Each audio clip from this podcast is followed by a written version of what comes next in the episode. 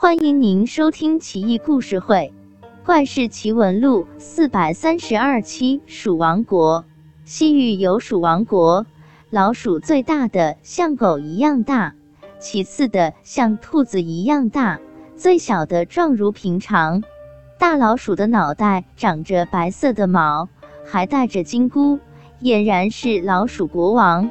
一出场排场极大，成千上万的老鼠护卫着，很是壮观。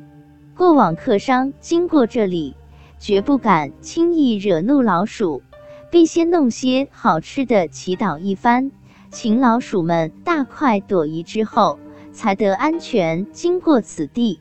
否则，老鼠夜里定然咬坏你的衣物，让你没法见人。高僧释道安曾到此地。为老鼠念诵佛经，老鼠云集认真听讲，好像听得懂似的。从那以后，再也没出现咬坏客商衣服的事。据当地人说，以前这里的大老鼠很凶恶，连路边尸体的眼珠都被吃了。据说吃了人的眼珠，大老鼠就能做鼠王。